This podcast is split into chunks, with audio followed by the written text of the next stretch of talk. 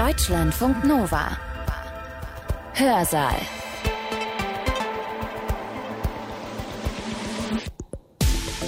Heute mit Nina Bust-Bartels. Schön, dass ihr dabei seid. Es ist noch gar nicht so lange her, da hat die Europäische Union Beitrittsverhandlungen geführt, und zwar mit der Türkei. 2005 war das bis ungefähr 2016. Und wenn wir uns so anschauen, wo die Türkei heute international steht, dann kommt einem das ein bisschen absurd vor. Und das liegt auch an ihrem Präsidenten, an Recep Tayyip Erdogan. Erdogan präsentiert sich, obwohl er mittlerweile 20 Jahre an der Macht ist, nach wie vor als der Rächer der Entrechteten und als Antisystempolitiker. Die Gezi-Park-Bewegung 2013 ist das Fanal für das Ende, für die Unterstützung Erdogans durch das liberale, linke, kemalismuskritische Lager.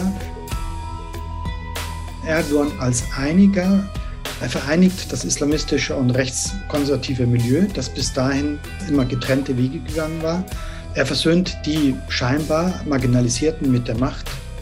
Er bietet, ich sage jetzt mal scheinbar, einen Ausweg aus der Sackgasse des Kemalismus. Und er verbindet eben gemäßigten Islamismus mit Demokratie und Marktwirtschaft. Erdogan ist ein Einiger der türkischen Gesellschaft, aber er ist auch ein Spalter, wenn wir uns zum Beispiel an die Gezi-Park-Proteste erinnern oder an das Verhältnis zu den Kurdinnen und Kurden und überhaupt, wenn wir uns anschauen, wie es liberalen Menschen gerade in der Türkei geht.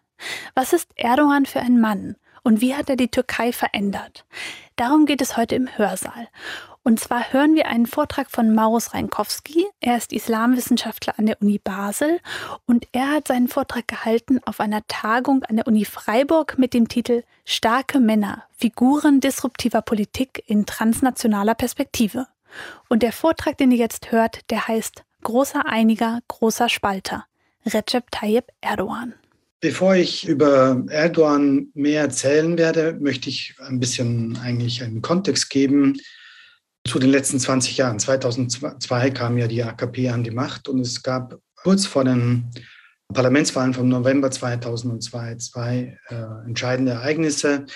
Zum einen gab es eine recht einschneidende Wirtschaftskrise 2000 nach bereits mehreren in den 1990er Jahren mit einem scharfen Rückgang des Bruttosozialproduktes, ich glaube ungefähr fast um 10 Prozent und einem Erdbeben im August 1999, an das wir uns sicher alle erinnern, östlich der Metropolregion von Istanbul, bei dem fast 20.000 Menschen ums Leben kamen. Und bei beiden Ereignissen äh, sah die türkische Gesellschaft ein Versagen der Staatsorgane, der verantwortlichen Parteien. Die Folge war die Parlamentswahl am 3. November 2002, der einem Erdbeben gleichkam innerhalb der, der türkischen Parlamentslandschaft.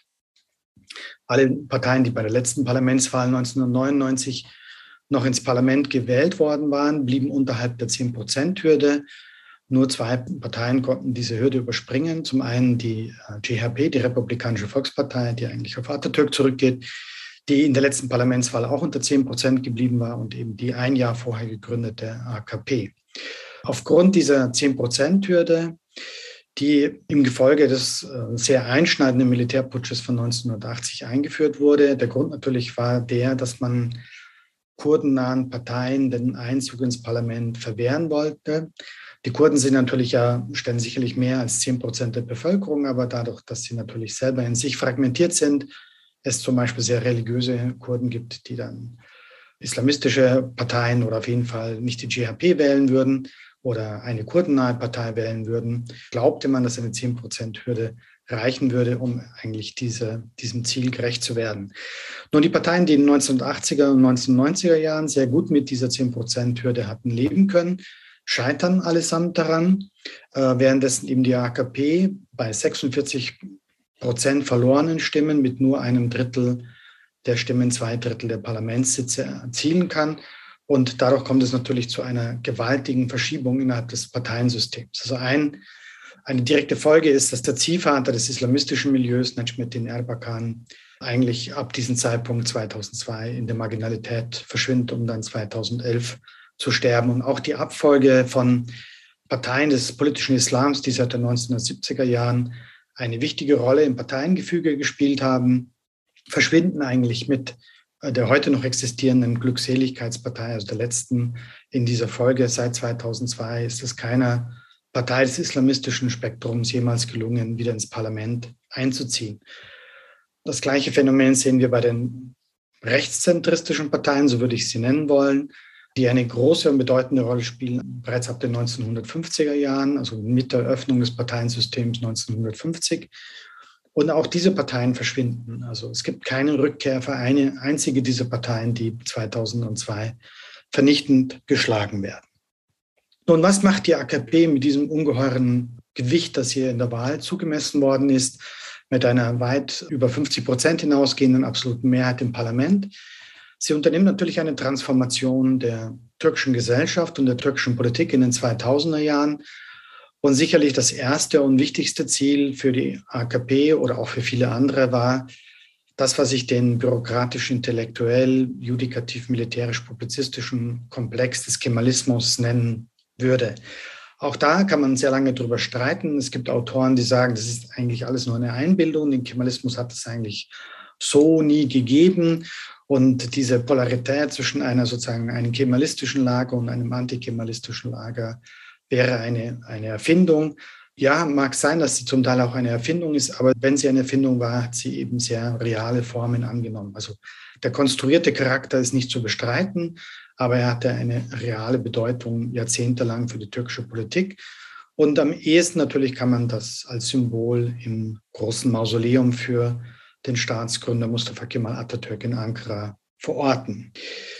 An dieser Schleifung des Kemalismus beteiligten sich auch andere, also zum Beispiel liberale Kreise, äh, sogenannte Postkemalisten, die also das Erbe des Kemalismus ablehnten, äh, darin eine Sackgasse sahen und eigentlich zufrieden waren, dass die AKP an die Macht gekommen war, weil die AKP würde nicht unbedingt ihren eigenen Moralvorstellungen entsprechen. Aber sie galt in der Türkei und natürlich auch über die Türkei hinausgehend in den 2000er Jahren als ein Modell der Vereinbarkeit von demokratischer Ordnung, gemäßigtem Islamismus, auch das wiederum alles in Anführungszeichen und wirtschaftlichem Erfolg. Und in diesem Zusammenhang war man natürlich auch bereit, eine gewisse Islamisierung des politischen und öffentlichen Raumes in der Türkei hinzunehmen. Also das Argument lautete für diejenigen, die jetzt bei einer religiösen Lebensführung ansonsten fremd gegenüberstanden, das Argument lautete, dass natürlich diejenigen, die aus einer islamisch-konservativen Tradition kommen oder kamen, das Recht haben sollten, diese auch in der Öffentlichkeit zu zeigen und unbefangen sie zu demonstrieren. Also dass eben Frauen von Politikern eben auch verschleiert auftreten können, was bis natürlich in die 2000er Jahre undenkbar gewesen war und nicht akzeptiert worden war von sozusagen der kemalistischen Elite.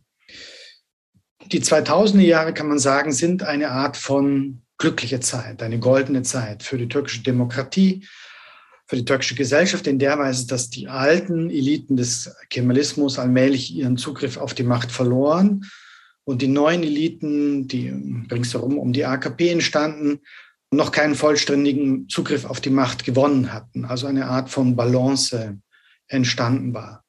Es gab autoritäre Anwandlungen der AKP in den 2000er Jahren, aber sie waren noch, könnte man sagen, verhalten oder man konnte sie sich auch wegerklären. Das ändert sich eindeutig zu Beginn der 2010er Jahre. Hier gibt es mehrere tiefe Einschnitte.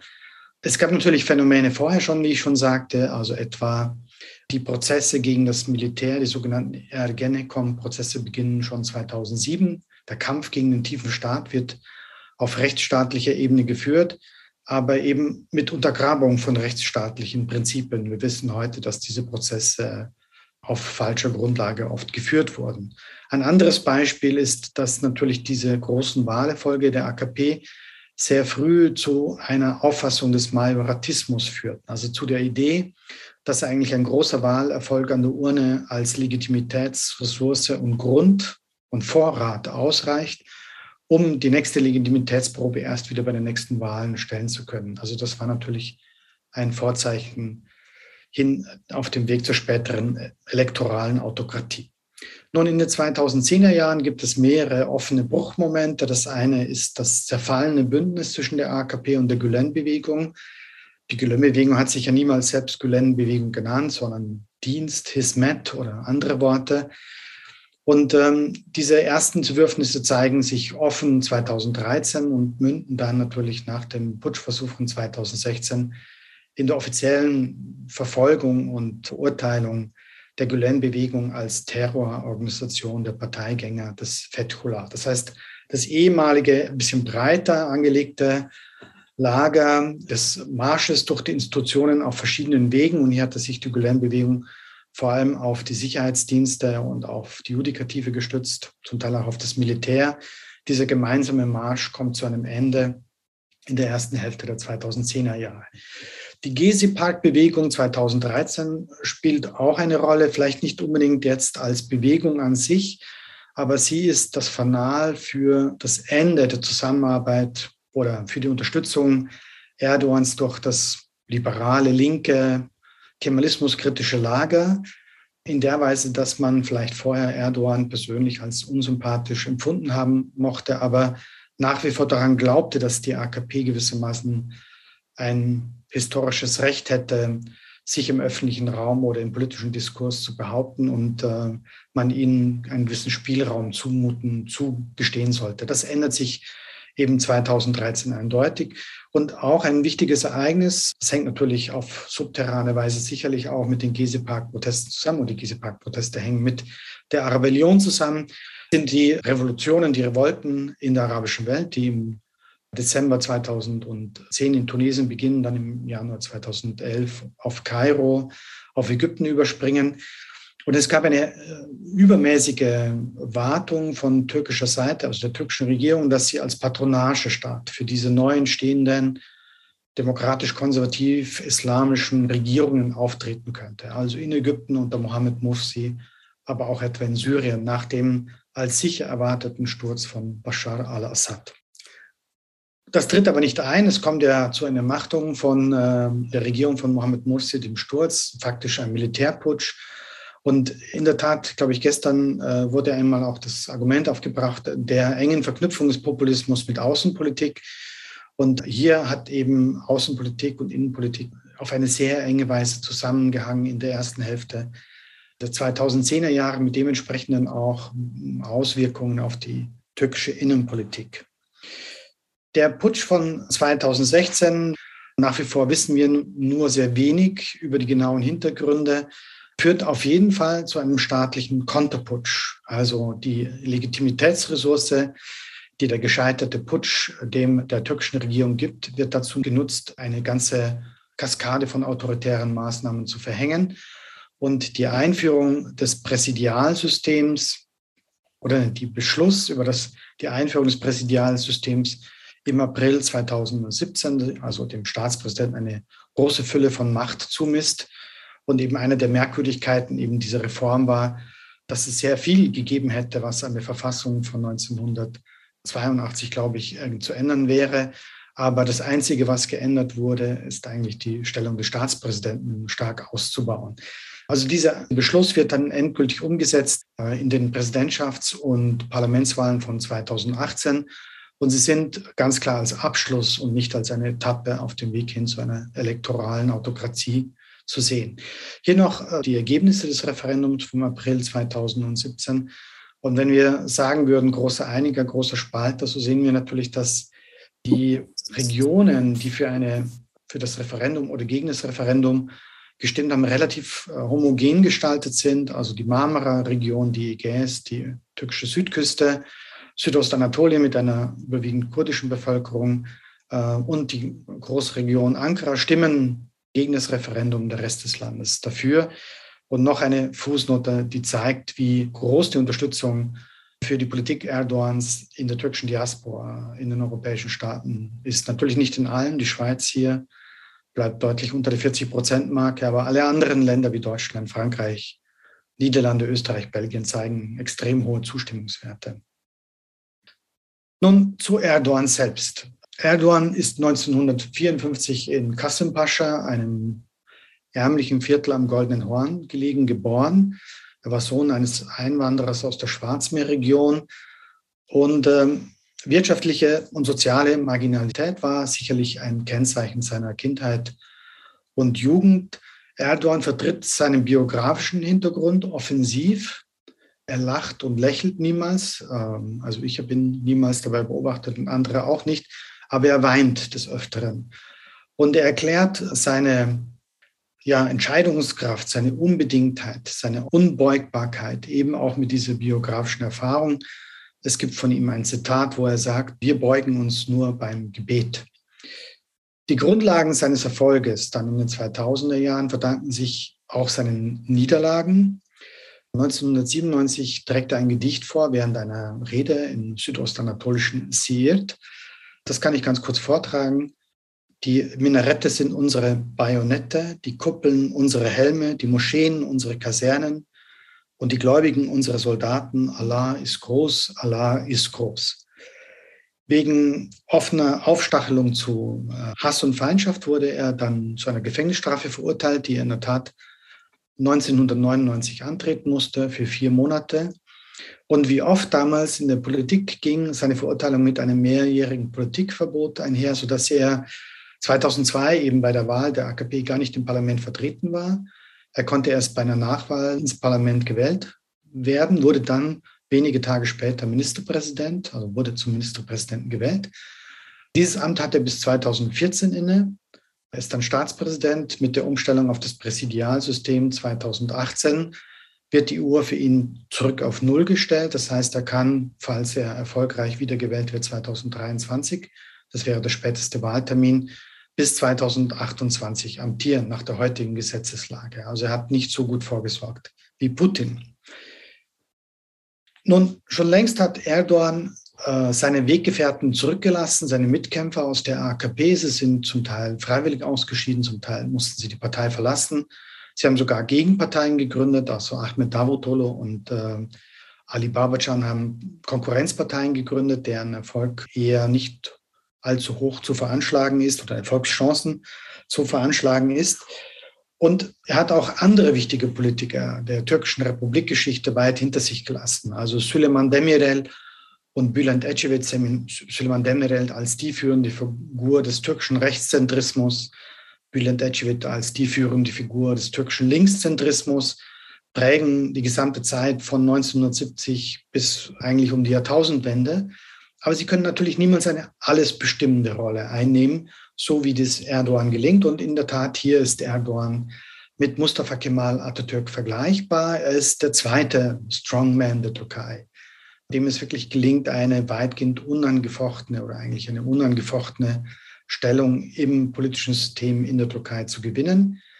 Man kann jetzt natürlich auf die biografischen Ähnlichkeiten eingehen, das muss ich hier nicht tun. Äh, interessant ist natürlich, dass Erdogan der dem Alkohol ja nicht zugeneigt ist, wie das bei Atatürk war, deutlich länger lebt. Atatürk ist ja eigentlich relativ jungen Jahr, Alter von 57 Jahren gestorben. Erdogan hatte dieses Lebensalter bereits 2011 äh, erreicht.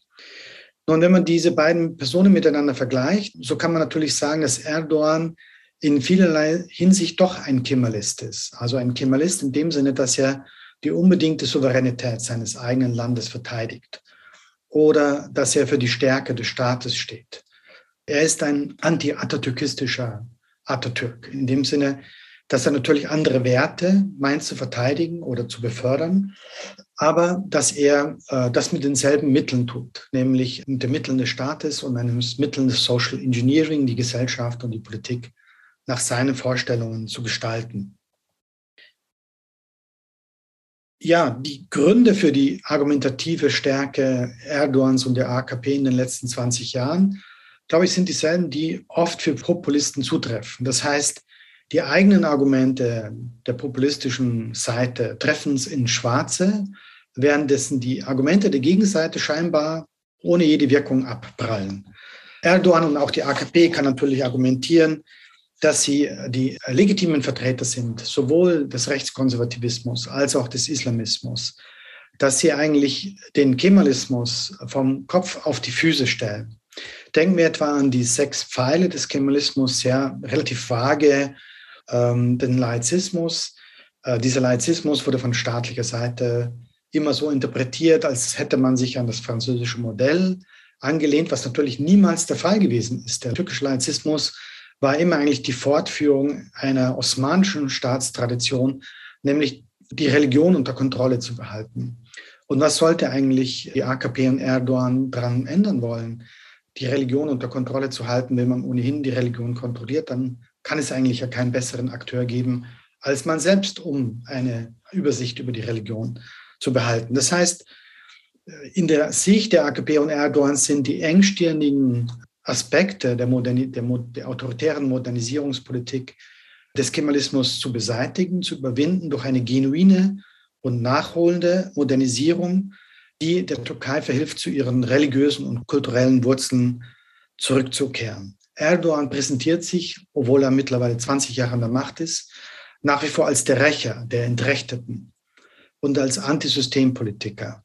Er sucht Verbündete und lässt sie rechtzeitig wieder fallen. Also 2015, als er das erste Mal in den Juniwahlen die absolute Mehrheit verloren hatte, suchte er sich nicht einen Koalitionspartner, wie es üblich gewesen wäre, sondern er sabotiert eigentlich die Wahlen. Er zwingt Neuwahlen im November 2015 und hat dann wieder die absolute Mehrheit. Aber zugleich wendete er sich der rechtsnationalistisch-rechtsradikalen nationalistischen Bewegungspartei der MHP zu, mit der er bis heute im Bündnis steht.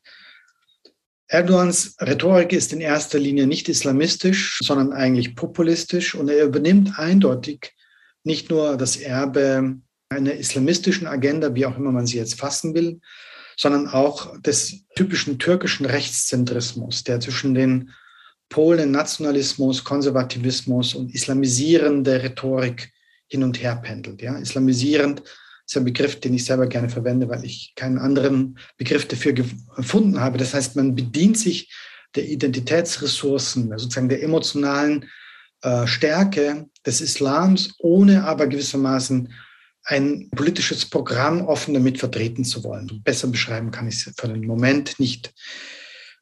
Betont wird natürlich, auch das typisch, äh, die fundamentale Kluft zwischen der alten, abgewirtschafteten Elite und der eigentlichen Bevölkerung, Nationaler Wille, Milli-Irade, spielt eine enorme Bedeutung in der gesamten Tradition des türkischen Rechtszentrismus. Und damit geht dann natürlich einher ein Leugnen und Wegwischen aller Klassenunterschiede. Nun, ich hatte ja gesagt, Erdogan ist der zweite Strongman in der Geschichte der Türkei. Ich glaube, das kann man wirklich so sagen. Aber er kommt natürlich auch ideologisch nicht aus dem Nichts. Es gibt erstaunliche Parallelen zwischen dem, könnte man sagen, politischen Anliegen von Erdogan mit den Konzepten, die schon Turgut Özal, die dominierende politische Persönlichkeit der Türkei der 1980er Jahre und 1990er Jahre vertreten hat. Dazu gehört zum Beispiel die Gewinnung von Legitimität durch wirtschaftlichen Erfolg, also Aufschwung in den 1980er Jahren, Aufschwung in den 2000er Jahren. Dazu gehört auch, dass eine islamistisch bestimmte Gesellschaft als Liberalisierung der Gesellschaft verkauft wird. Ja. Auch das ist natürlich ein Punkt, den man zu diskutieren hat. Es lässt sich auch feststellen, dass sobald der wirtschaftliche Erfolg sich nicht mehr so einstellt wie am Anfang, äh, man bereit ist, alte liberale Mitkämpfer aus der eigenen Partei herauszudrängen, Bündnisse mit Partnern einzugehen, die man vorher vielleicht nicht einmal mit der Kneifzange angefasst hätte. Und es hat natürlich auch damit zu tun, dass schon Turgut Özal in den 1990er Jahren die Idee hatte, ein Präsidialregime zu errichten, das, was eben Erdogan dann verwirklichen konnte, 2017 und 2018 mit einer linkszentristischen Partei als ewige Opposition, was ja der AKP in der Tat auch gelungen ist. Neo-osmanische Ambitionen und gebrochenes Verhältnis zu Europa und EU teilen auch beide, Özal und äh, Erdogan. Ein Punkt noch, Größe ist auch sehr wichtig für Populisten, die vergangene Größe und die zukünftige Größe. Ja. In der Mitte hängt es ein bisschen durch, aber Größe natürlich ist sehr, sehr wichtig auch für die Selbstdarstellung, Selbstsicht türkischer Politiker. Nun, ich fasse zusammen und komme auch bald zum Ende. Erdogan als Einiger, was habe ich hier feststellen können? Er vereinigt das islamistische und rechtskonservative Milieu, das bis dahin immer getrennte Wege gegangen war, zumindest in der Parteiengeschichte. Er versöhnt die scheinbar Marginalisierten mit der Macht. Er bietet, ich sage jetzt mal scheinbar, einen Ausweg aus der Sackgasse des Kemalismus. Und er verbindet eben gemäßigten Islamismus mit Demokratie und Marktwirtschaft. Also wir sehen natürlich, dass diese Einigungsaspekte zum einen Realität sind, zum anderen aber natürlich auch nicht so eingetreten sind, wie sie ursprünglich gedacht waren oder angekündigt waren. Warum wirkte und wirkt Erdogan als Spalter? Was kann man da als zusammenfassende Punkte sagen? Wenn wir über nationale Einigung sprechen, dann geht es ja immer darum, dass es Verstockte gibt. Ja? Die Verstockte, die sich diesem nationalen Projekt nicht anschließen wollen und die natürlich zu verfolgen sind. Die Bemühungen um eine Integration der Aleviten und Kurden bleiben halbherzig. Spätestens seit 2016 steht die AKP-Regierung in der Tradition des kemalistischen Staates, die politischen Rechte der Kurden unterdrücken zu wollen. Also die DHP, HDP, Entschuldigung, äh, wird seitdem systematisch obstruiert, ähm, kleingemacht, bekämpft. Ihre führenden Politiker sind im Gefängnis. Weitere Punkte sind natürlich eine weitere Radikalisierung, eine sozusagen Zuspitzung der Identitätspolitik. Dafür kann natürlich sicherlich die Umwandlung der Hagia Sophia im Jahr 2020, eine Rückumwandlung in eine Moschee gelten. Also natürlich auch Symbole, eine Symbolpolitik, die sowohl nach innen, auch gleichzeitig natürlich auch nach außen gerichtet ist. Die türkische Wirtschaft verliert ihre frühere Leistungsfähigkeit, auch dank der Fehlpolitik natürlich der jetzigen Regierung und damit auch ihre Fähigkeit zur sozialen Abpufferung. Das politische System wird durch das Präsidialsystem immer mehr zu einem Flaschenhals und wird dadurch zu einem Problem. Ein letzter Punkt, der mir wichtig ist. Erik Jan Zürcher hat in einem Buch, das ein Standardwerk ist zur Geschichte der Türkei, Turkey Modern History, das sich aber vor allem auf das späte 19. und die erste Hälfte des 20. Jahrhunderts konzentriert, argumentiert, dass sich so eine Abfolge immer von Repression und liberalen Perioden in der türkischen Geschichte feststellen lassen würde. Und das Muster kann man eigentlich relativ gut weiterziehen durch die zweite Hälfte des 20. Jahrhunderts. Besonders gut aber natürlich passt sie für die Zeit der AKP-Regierung. Wir sehen eine liberale Periode in den 2000er Jahren und eine klare autoritäre Verhärtung in den 2010er Jahren. Nun könnte man optimistisch sein und sagen, nun ja, dann wird eben wieder diese autoritäre Phase durch eine pluralistische Phase abgelöst werden, inshallah, möglichst bald. Aber natürlich gibt es dabei Probleme. Die Probleme beruhen darin, dass natürlich autoritäre Regime sich in der Macht einwurzeln zu Zeiten ihres wirtschaftlichen Erfolges, sodass eben die Möglichkeit, auch in wirtschaftlich schwierigen Zeiten weiter an der Macht zu bleiben, recht gut sind. Das Militär als Deus ex machina funktioniert nicht mehr. Also die hochproblematische Rolle des Militärs als Wächter, als Vetomacht ist vorbei, im Guten wie im Schlechten. Und ein weiterer Punkt ist natürlich, dass die historische Erfahrung der Türkei lehrt, dass autoritäre Phasen deutlich länger wären als liberale Phasen.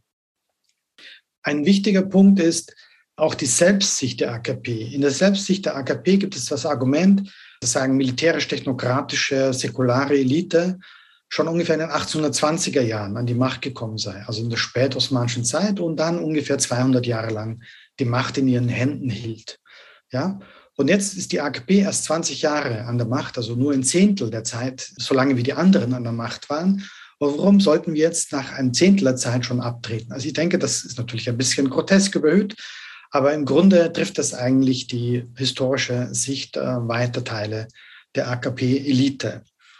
Ein letzter Punkt, und damit bin ich dann wirklich am Ende, der mir wichtig ist und ich glaube, der auch bei der Betrachtung von populistischen Regimen immer eine Rolle spielt, äh, ist die Frage natürlich nach dem Verständnis und sozusagen nach der Trägerschaft durch die Bevölkerung, durch die Gesellschaft, durch das eigene Volk.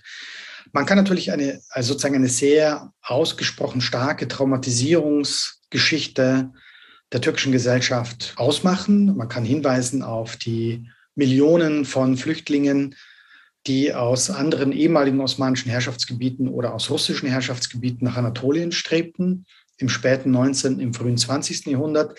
Man kann hinweisen auf die kataklysmischen extremen gewalttätigen Kriege der 1910er und 1920er Jahre. Also in der türkischen Sicht bettet sich ja der Erste Weltkrieg in eine Abfolge von Kriegen ein, die vor dem Ersten Weltkrieg beginnen und erst mehrere nach dem Ende des Ersten Weltkrieges enden. Man kann hinweisen auf die Migrationsgeschichte. Wir haben das ja bei Erdogan gesehen. Seine Familie ist ein typischer Vertreter sozusagen dieser Probleme der Migration vom Land, also der Binnenmigration vom Land in die Städte. Aber dennoch glaube ich, ist eine Gefahr, die wir oft, ähm, zumindest im Falle der Türkei sehen, äh, eine Gefahr der Haltung des inversen Paternalismus. Lassen Sie mich kurz begründen, was ich damit meine. Paternalistische Sicht wäre zum Beispiel, ja, die Türkei ist natürlich rückständig. Kein Wunder, dass sie ein autoritäres Regime geworden sind. Das sind ja keine realen Demokratien. Also man darf sich eigentlich, man darf das gar nicht wünschen der Türkei, dass sie versucht, in eine Demokratie zurückzukehren, weil sie ja eigentlich keine Demokraten sind und gar keine Demokraten sein können. Das wäre Paternalismus. Ist in der Forschung natürlich sehr selten oder eigentlich nie zu finden. Aber der inverse Paternalismus ist sehr wohl zu finden, indem man eigentlich die Verantwortung für die Fehlentwicklungen innerhalb der Türkei entweder den eigenen Eliten, also das Grundübel der Türkei ist einerseits der Kemalismus und der zweite Grundübel ist dann der Putsch von 1980 und darauf lassen sich alle Fehlentwicklungen zurückführen. Oder natürlich externe Akteure. Also wenn Günther Verheugen als äh, ehemaliger Erweiterungskommissar argumentiert hat, ja, wenn wir die Türkei äh, in die EU aufgenommen hätten, dann hätte es eben diese Fehlentwicklung nicht gegeben. Wir sind eigentlich dafür verantwortlich, für die Wende zum Autoritarismus in der Türkei, indem man die Türkei nicht rechtzeitig aufgenommen hat, dann ist das eigentlich sich demütig gebende Überheblichkeit und eigentlich ein inverser Paternalismus. Ich glaube, das ist auch ein grundsätzliches Beobachtungs- und Einstellungsproblem. Und ich würde sagen, auch in der Türkei gilt, dass eben Herrschaft von der Bevölkerung nicht nur ertragen, sondern sie wird mitgetragen und miterschaffen. Und bis heute ist es eben so, dass es natürlich eine erodierende, aber dennoch sozusagen einen starken Block der Solidarität, eine starke Übereinstimmung auch sozusagen in der, im Gestus, im politischen Gestus und in den politischen Inhalten Erdogans gibt. Das war Maurus Reinkowski mit seinem Vortrag Großer Einiger, großer Spalter, Recep Tayyip Erdogan. Gehalten hat er den Vortrag auf einer Tagung an der Universität Freiburg mit dem Titel Starke Männer, Figuren disruptiver Politik in transnationaler Perspektive. Und organisiert wurde das Ganze vom Sonderforschungsbereich Helden, Heroisierung, Heroismen an der Universität Freiburg. Ich bin Nina Bust-Bartels und habe jetzt noch einen Tipp für euch. Und zwar verweist in seinem Vortrag Maurus Reinkowski auf die enge Verknüpfung von Populismus mit Außenpolitik. Und wenn euch das interessiert, dann hört euch doch auch den Vortrag von Sandra Destradi an. Die hatten wir vor ein paar Wochen hier im Hörsaal. Wenn ihr da einfach in eurem Podcast-Feed ein bisschen zurückscrollt, dann findet ihr den Hörsaal, wie Männlichkeit Politik prägt. Deutschlandfunk Nova Hörsaal. Jeden Sonntag neu. Auf deutschlandfunknova.de und überall, wo es Podcasts gibt. Deine Podcasts.